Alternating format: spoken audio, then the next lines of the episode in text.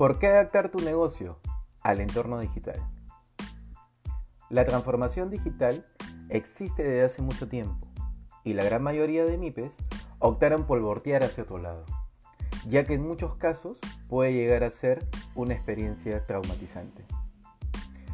El más claro ejemplo ha sido el gestionar, en casi todos los casos de manera improvisada, plataformas de enseñanza virtuales para el sector educación, tanto a nivel inicial primaria y secundaria, notando visiblemente que no había señal alguna de los centros de educación, públicos y privados, de un planeamiento a mediano o largo plazo de digitalizar los procesos de enseñanza.